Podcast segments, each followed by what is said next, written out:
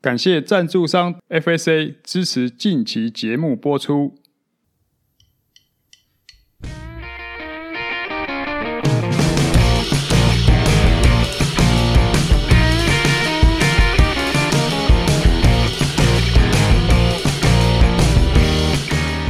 Hello，大家好，这是大叔艾伦斯的 Podcast，我是 Alan，我是单车大叔张寿生。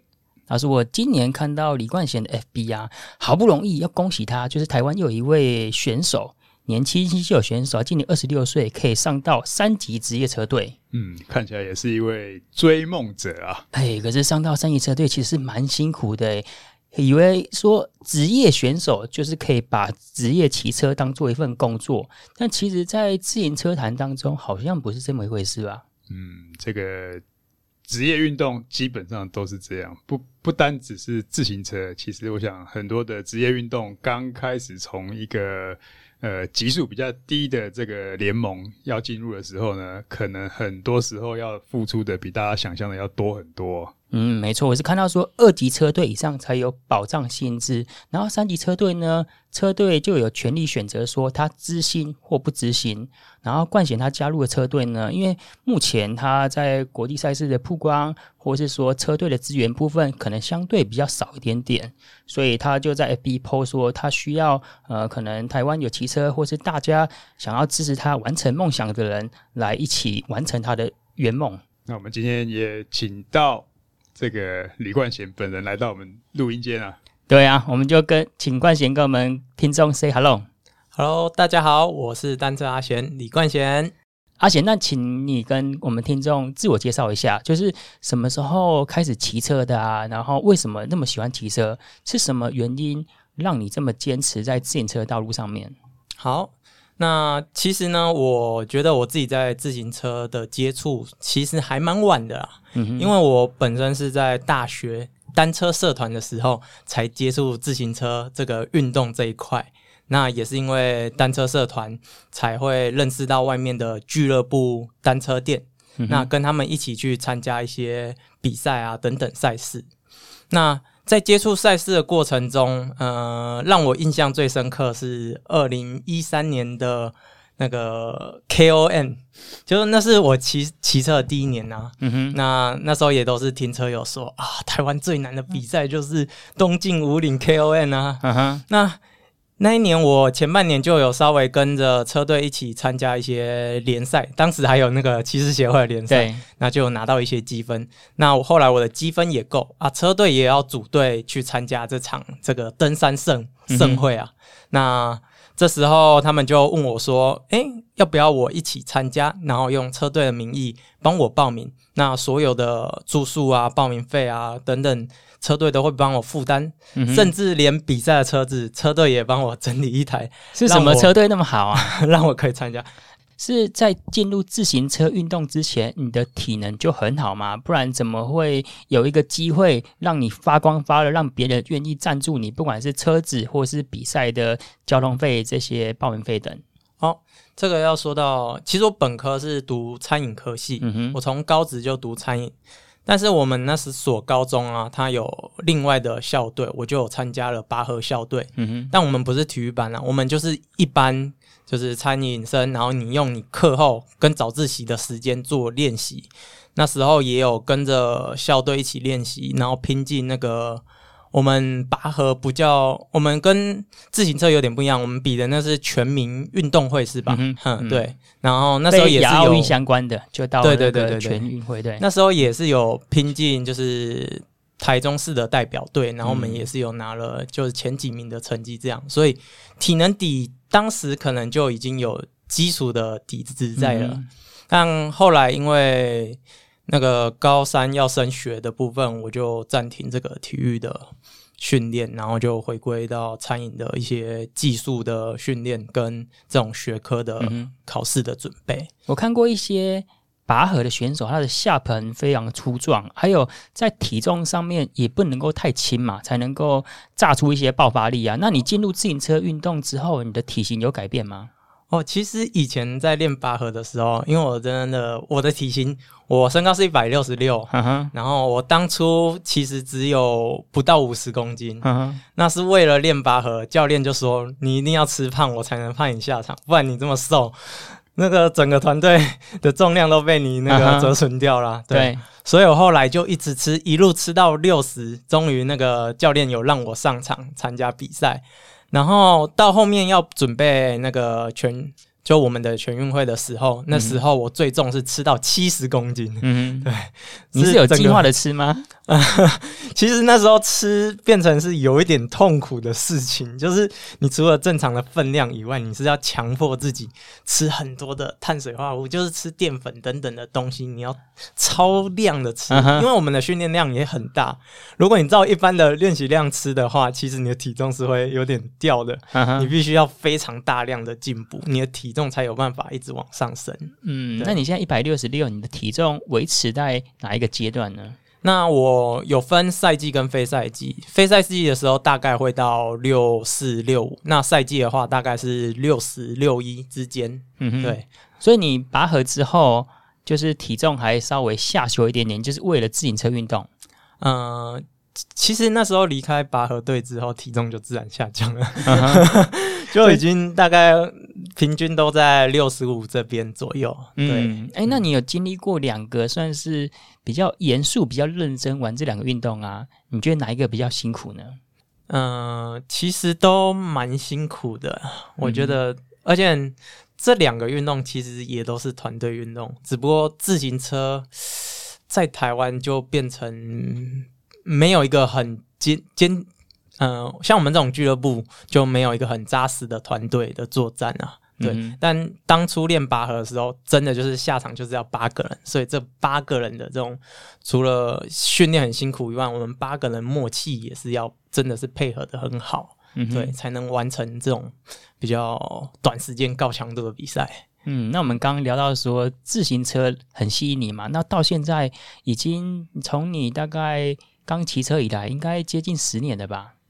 呃，从二零一三年到，欸、那大概八年，还没有十年。嗯。那是什么原因？是什么因素让你坚持骑车这条路呢？哦，刚刚再回到那个 KOM KOM 那一场比赛好了。其实，呃，就很荣幸受到那个车店车队的邀请，一起去参加这场比赛。那其实前面九十公里，我觉得骑起来就是会有点累，但都还可以负荷的范围。嗯哼，但。大来到大家都是所谓所说的这个最最后的这个天堂路嘛，嗯、关键点最关键最可怕的一个路段就是最后的大禹岭十公里。对，那我其实骑上两前两公里之后啊，刚好我的队车就是追上我，问我说：“哎、欸，你要不要停下来休息啊？要不要喝个水补补给补一点东西？”那其实如果你不停下来不下车还好，但你一下车啊，其实你骑脚车的时候，你身体的重量是被脚车分担的，对，但一站到地板的那一瞬间，整个重量往下放到脚的时候，对，我从小腿一路抽筋抽到大腿，这个痛的受不了，真的是很痛哇！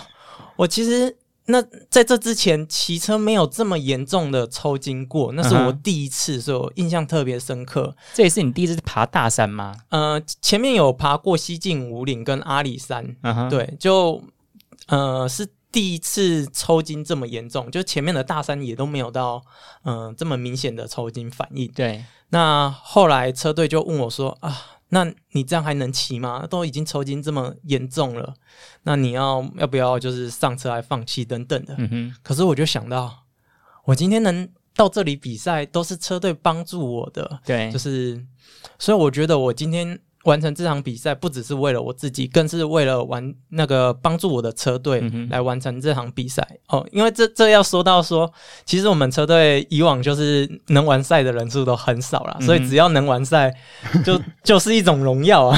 完成是英雄。对，那我就觉得剩最后八公里，我前面已经骑这么远了。对，而且那时候时间还不算太慢，是不会被关门的时间。我就跟他们说：“你们只要帮我扶上我的单车，嗯、我就有办法继续前进。”那他们扶上我的单车之后，虽然脚抽筋会很痛，但是你硬踩其实还是动得了的。对，那那一天就有下雨又很冷，然后脚又很痛，所以我就是边骑边一路叫这样啊啊啊啊，然后就是一路用叫的，然后用吼的，然后一直流着眼泪，真的最后冲到。撑到终点，那完赛大概是五个半小时的时间完成这场。哦、那到现在呢？到现在成绩可以来到多少了？哦，呃，去年大概是三个小时四十四十几分。哇，那进步也是非常的神速诶。但那一场因为太太印象深刻了，第一次骑车骑到这么，呃，痛哭流涕，痛哭流涕，真的，所以一直到现在都有印象。那我觉得人就好像会有一种。明明是很痛苦的事情，但你印象会越深刻，嗯，然后有种苦尽甘来，你会觉得哦，好想再努力试试看。那我们就进入今天的主题，嗯、就是你今年开始变成职业队，应该说是 Continental Team 嘛。我们职业车队有分为三级，就是一级的 Pro Team，然后二级的 Continental Pro，以及目前加入的 Continental Team。然后 Continental Team 呢，就是它并没有。强制说必须要支付薪水给选手，然后我们可以聊一下，你就是近期你成为职业选手之后，你一天的生活以及训练是怎么安排的，以及说如果没有在这些经费 support 情况之下，会面临怎样子的困境呢？嗯、在这一块其实。资金的部分，去年要加入的时候啊，就已经有确定了。嗯，那又加上车队其实有限制蛮多器材的使用，嗯、那势必一定要跟我之前的一些赞助商、哦、切割切割。嗯，当然这会是一个很两难的决定啊，嗯、就是你要放弃你已经累积起来的资源。对，但又想到，其实真的要成为一个。一一位职业车手，你就是必须要参加这种职业赛事，然后继续的往上爬，嗯、那势必一定要加入职业车队。对，所以当然就做了选择加入车队的这个决定。嗯，那我们车队的东西呢，其实大部分因为受到疫情的影响，嗯，就还还还没有完全准备好。哦，器材部分以及器材部分还没有完全到位，人身部品都还没有到位。嗯哼。那在训练跟生活的方面呢，其实也是跟差不多，之前之前前几年都差不多。我现在训练还是有自己配合的教练帮我开这种功率的训练，嗯哼。但有针对接下来下半年如果有机会要比这种 Tour 的赛事，嗯，势必我的训练量要比以往来的更大，嗯。就是增加更多的训练时数，所以在这块有在做调整。当然，这也是。一步一步建立上来，因为我前面我有说到，其实我起始的点就蛮晚的，嗯哼，所以我的有氧累积本来就抵达的相对比较比较扎实，对，没有像其他现役的选手这么好，嗯哼，而且这个是耐力运动，你一口气直接增加到很多，嗯，就会过度训练，对，所以这个掌控也是蛮重要，所以要就有请那个教练来帮我做规划，嗯哼。那生活上呢，嗯、呃，还是有一些长期支持的那个厂商有稍微支持你，对，继续持续支持，所以前半年目前是大部分都还没有问题。嗯哼，那接下来也因为自己最近有发起一些募款的活动，也有另外多收到一些。各界的支持，嗯，那像你职业选手这样子，一天的作息大概几点出去练车，然后自己你是自己煮饭嘛？我之前也跟你聊过自己煮饭，然后大概几点休息呢？然后一整天会做什么事情呢？那其实平在台湾的话呢，呃，礼拜一跟礼拜五是我的休息日。那休息日也不是就是指单车不碰单车啦，哎、嗯欸，不是不是不碰单车，是指。礼拜一的话就是我的重训日，嗯，不会骑单车。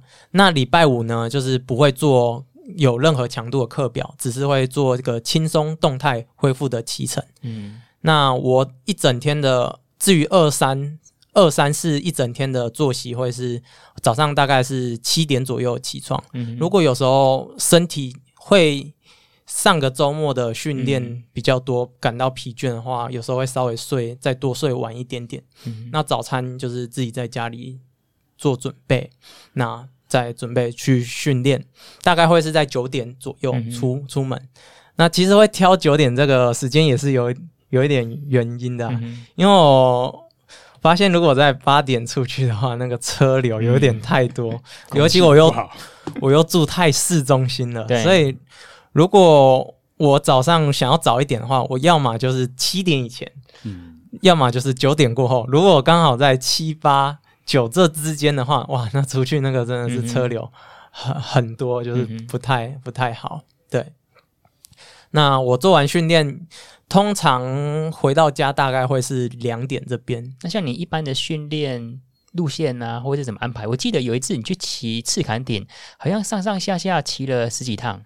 哦，这就是看，主要就是看那个你教练怎么开课表，嗯、然后会有个课表的内容，那我就会照着课表的内容去挑选适合的路线做操作。对，那刚好那那一次就是，呃，我要做个有强度的这个课表，三分钟。那赤坎顶那边蛮多这种三分钟很好做强度的爬坡段，嗯、所以我就会在那个爬坡段。这样反复反复上下的操作课表，嗯，对。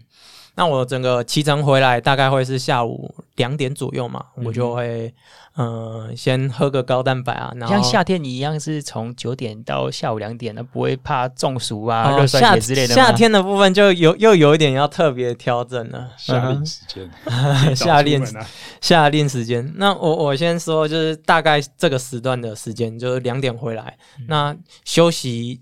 简单吃点东西，休息。其实，其实如果是像我们这样全职的话，回来之后最好先小睡，吃补给完食物之后，最好小睡一下，嗯、就是短则至少二二十分钟，然后长则的话也尽量不要超过一个小时。嗯哼，那这样小睡之后，对你接下来。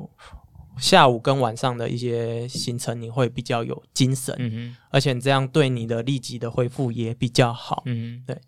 那大概是四点多呢，我就会去准备午晚餐的采买，就可能去市场买一些菜，准备今天晚餐要吃什么。嗯哼，然后通常是五点开始在家里煮煮晚餐，对，然后六点开饭。嗯哼。那因应其实我自己的语言能力不是很好，所以我晚上，嗯、呃，礼拜二跟礼拜四的晚上都是有在补习的，嗯。哼，就是六点半到晚上的十点是有，就是加强英英语，对英语的进修。应该学法语吧？对，原本有想学法语，但是我发现法语就是比较多都是线上的课程，英语的基础先打好。那我先英语的基基础先再加强好，嗯，对。那一整天的行程大概会是这样。那周末呢，就是会跟大家团练为主，因为自行车本来就是团体骑乘运动，嗯、除了你的个人能力要加强以外，更多是你要能那个跟大家团体骑乘的一些技巧的部分，真的还是要在团练才有办法练习到的。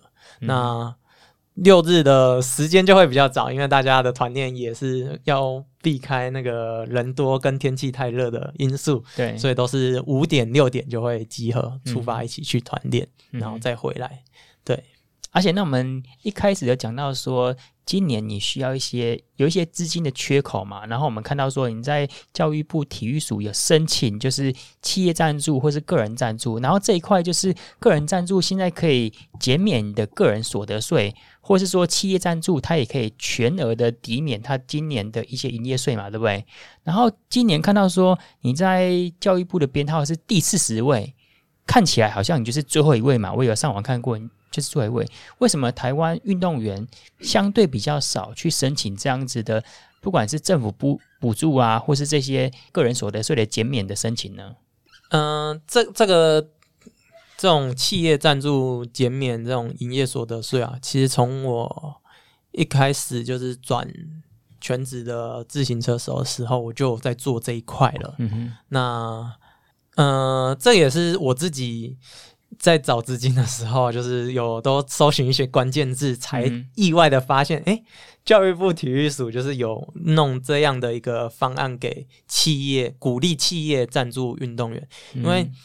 运动员这么多，呃，有很多项目，然后又有很多人，不可能全部都是由政府来支持嘛？对，就是太这个花费一定是很大的。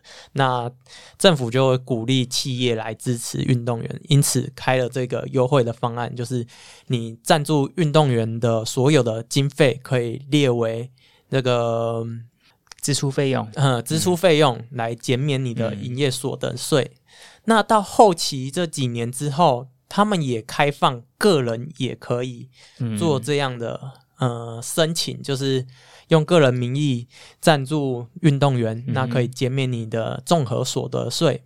嗯、那其实我觉得这这一个个人的部分的配套呢还不够完善，因为它手续上有点繁复。嗯、就是如果贾金龙今天寿琛哥如果要赞助我的话。嗯我必须，你你必须先申拿一张表单，你要先申请，哦、你要申请跟教育部申请，申请那个认可，然后他认可完，哎、欸，这是个人哦，这不是运动员哦，运对动员当然也要做一个档案，所以不单只是被接收、被赞助这一方要先申请，嗯、对，要赞助的这一方要给予的这一方也要申请，对，对，只只不过可能给予的这个申请这一块应该是会比较快的，我自己申请这部分大概是。手续大概弄了三到四个月，嗯哼，对，没关系，有赶上今年的那个报税季节，嗯、对对对。那个人的部分呢，就是当申请完，而且是你要寄用寄寄件的方式寄到那个教育部体育署，走公文的方法，对 对。然后他就用公文的方方式，就是来函说，哦，就是确定你可以，嗯、呃。捐赠，那他会再给你国库嗯的账户的指定账户，然后你再用汇款、现金贷等等，就是你知道政府国库的方式去呃听起来没有那么直观。比如说现在发生一些重大意外啊，或是交通事故啊，它都有一个专款专户。比如说你到 Seven 或是全家就可以汇入那个汇款账号，就直接把这笔款项汇过去了。来 Pay QR 码扫一下就过去了，啊。对啊，就已经网络转账这么方便的时候，然后在这样子的情况之下，运动员需要支持的前提，然后政府这个系统还没有非常的便民，就是算是有，就算还也是一个开始了。我觉得他们可能也要想很多了，对避免说有这样子不当的利益漏洞，对，怕有人会用这样的方式来赚。所以，所以我觉得。就是至少刚已经有开始了，嗯、所以我觉得那个大家这种大叔级自己的梦想没有完成的，可以托付给冠贤去，嗯、那就没错就去了解一下怎么去申请这个捐款。嗯，然后其实我有看这四十位申请的啊，以阿贤来说，他申请的四十万，我们听起来是一笔数字，但是以那四十位申请运动员来说，自行车运动申请的是倒数第二低。申请最低的，我看的好像是一个呃排球，但是是个人，而且是大概是十七、十八岁的高中生去申请的，而、啊、其他有的申请都是破百万的比较多。嗯、然后，而且你这四十万，你可以跟我们说明一下是需要什么费用呢？如果再来一个问题，就是如果没有这些费用，你一样可以完成你的梦想吗？它是费用是你自己填的吗？对，当然这个部分是我自己要做规划。嗯，呃，他的这个申请计划，当然里面要有你这两年你接下来你预计比的赛事啊，跟你预计达到怎样的那个成绩，这是一定要的。那还有就是预算的部分，预算的部分它有列各个项目，然后各个项目你。就是他可以认可的项目，不是不是你填任何的东西都是可以的，他必须要有像生活营养金啊，比赛。参赛费用、教练费等等的特定的项目，你才可以填。那这个填写完之后，他们会再经过审核，嗯，才确定可不可以。像我其实原本是填到五十几万，因为我有原本有预计一些出国的计划的行程，那也把它编列进去。但后来他们审核就说啊，今年因为疫情的关系，嗯、你应该是没有机会出国，出不去了，所以他们就要求我拿掉出国所有的预算，嗯、所以才下修到。到四十几万。对，那会只有四十几万，跟其他运动员比起来会比较少。还有一部分的原因是，因为我今年其实加入职业车队，嗯，虽然我没有一些生活的营养金啊，但今天我只要有要参加一些国际的赛事的部分，所有的这种费用都是由车队做支出的。嗯、对，那就变成这这不不。呃，这部分的开销我就是比较节省下来，嗯、但其他像一些网球啊等等选手，他们是需要到各各国比那种巡回赛的话，他们这种机票的那种旅费都还是需要自自己处理，嗯、所以他们的金额才会比较大。嗯，因为你目前是有职业队来帮你 cover 赛事这些支出嘛，还有器材支出。那如果说是个人运动员的话，像刚刚讲到的网球，还有看到其他田径运动员啊，他们的一整年下来的训练费用、营养金啊，都要破百万呢。其实对于运动训练员来讲的话，他如果没有在企业或是其他政府的 support 啊，要存活真的是非常的辛苦。对啊，而且。就就真的还好，也有职业车队的这个身份吧。嗯，如果你要像网球，好像他们网球、高尔夫还有高额的报名费哦，PGA 或是 LPGA，对，越高等级可能那个付出的也是相对的要，就是要去拼一把，要进拿到这个入场券，不但要有积分资格，还要缴这个报名费。嗯，没错。而且那现在你今年是二十六岁嘛？然后你今年加入要二十七，那你呃，现在今年已经加入了三级职业队，然后在二十六到三十岁，你有设定一个目标吗？其实进职业车队，我自己最终的目标啦，我是希望能进到二级队，嗯、然后参加欧洲的巡回赛事。当然，一开始是设定，真的是希望能至少能就是能参加到三大赛。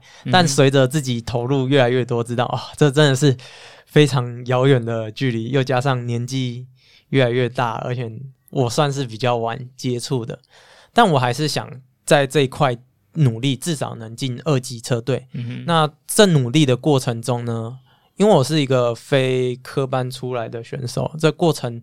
很多道路我都是寻找人家没有走过的路，嗯，所以我希望能把这些经历分享给新一代的车手，让他们知道说，哦，你今天想要成为更好，就是更高等级的选手啊，其实除了在台湾的训练以外。嗯，如果疫情解封之后，你还是有蛮多训练营的机会可以去参与，而我可以做这个引介人来为他们，嗯、呃，指导说，诶、欸，可以跟像辅导先生这样的训练营做配合，然后去各个国家累积更多的竞赛经验。嗯，像你自己这样子一直练跟比，你有没有把自己就是比较喜欢哪一类的路线？或者哪一场比赛，就是我们讲具体点，或者说用哪一场比赛作为一个目标，不管你是在欧洲啊、澳洲啊，或国内，就是就是好像梦想，就是我应该这个比赛是属于我的，嗯、我应该有机会去拿。哼，那我我我自己个人的类型呢、啊？其实比较像全能型的车手，嗯、但全能型的车手其实就是蛮尴尬的，嗯、有时候是全不能，对，就是会变全不能。那我自己在各个项目里面，其实，在爬坡这块应该会是比较好的，嗯、所以在国内当然还是会先锁定以爬坡为主的这种，像五岭。武岭杯或者是 KOM 这种登山的赛事为主。嗯，那在国外呢，其实我还蛮想，嗯，参加古典赛事的。嗯，嗯，因为我还蛮喜欢骑那种破碎的路面，那种对石板路。我自己在呃法国比赛，我也呃也也也都有骑乘过那种赛事的路线。我个人是还蛮喜欢的，而且。表现还算不错，嗯呃，这要说到有一场那一年蛮可惜的，因为我最后关头摔车，嗯、呃，手有点受伤。那在那那一场啊，其实是法国俱乐部二级的赛事，我应该是有机会拿下第三名的成绩。他那个绕圈赛要绕二十圈，然后中间都有一个五分钟。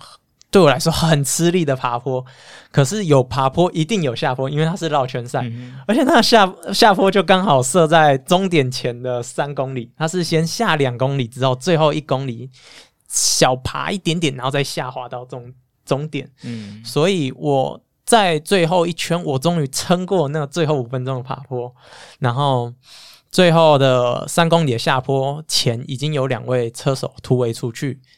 这时候集团没有人要追击，那我自己在下坡段的时候，我自己也冲出去，我想说我要接上前面两位选手。嗯、那当下到最底的时候，要再接一个小短坡上去，只要过了那个小短坡，大概五百公尺的短坡过了之后，你就是一路下到终点了。而且我那时候有看一下我跟后面的距离，其实我只要撑过短坡，集团就很难抓到我了。嗯哼。但刚好下完那个坡要接上坡的时候，因为我加的太多，但要接上坡的那瞬间。它其实那个弯道还蛮弯的，所以我弯到一半才发现，哇，死定了，速度太快，弯不过去，然后就飞出赛道，弯不过就填海了，哦、对，而且还造成 手手骨折。哦，对，但我我自己觉得我在这种就是有丘陵的赛事，而且路线上又有一点死板的。部分的话，我比较吃香，对我表现还算不错。嗯，对，有机会再回去跟他拼一下。对，我们今天跟阿贤聊啊，觉得他是一个虽然说是非科班出身，但是对自己想要、对自己有憧憬的事情，你看从十八岁以来，十八岁我那时候应该是。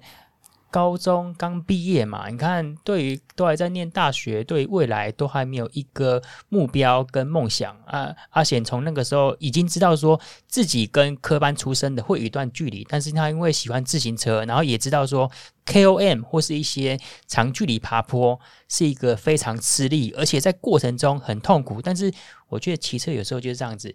会有痛苦，才会有快乐，就是痛快嘛。对。然后让他一路这样子遇到贵人啊，这样慢慢骑车，然后今年很顺利的可以加入一个三级职业队。那三级职业队呢，因为疫情的影响，或者说现在。经济啊、呃、没有那么乐观的情况之下，有一些队伍呢，它可以提供选手器材或是赛事的津贴，但是你平常一些生活的三餐开销啊，还是要靠选手自给自足。然后现在阿贤就在 FB 啊跟盛举平台抛出说，诶，如果大家有一点呃心力的，能够支持他，不管多少，然后可以。渐渐的缩小他这个缺口啊，其实可以，我觉得阿贤是一个台湾算是比较有想法的运动员，因为他毕竟是非科班出身的，他必须要找更多方法来筹措他的资金。我觉得在台湾的运动员来说，是一个蛮好的一个典范。然后不知道说。我们还不确定说阿贤可以走到什么阶段，但毕竟人家已经成功的、勇敢的走出第一步了。嗯，然后再请我们各位听众，如果自己心有余力的话，我们就是多多支持。对，那个缴税要缴很多的，可以赶快。反正你钱钱也是拿去缴税，所以呢，可以来支持一下这个阿贤的梦想。嗯，好，那我们这一集就到这边，感谢你的收听。如果你想要听什么主题呀、啊，可以在 FB 搜寻“大叔艾文士”，或是透过 Podcast 留言告诉我们。这一集到这边，我们下次见，拜拜。拜拜。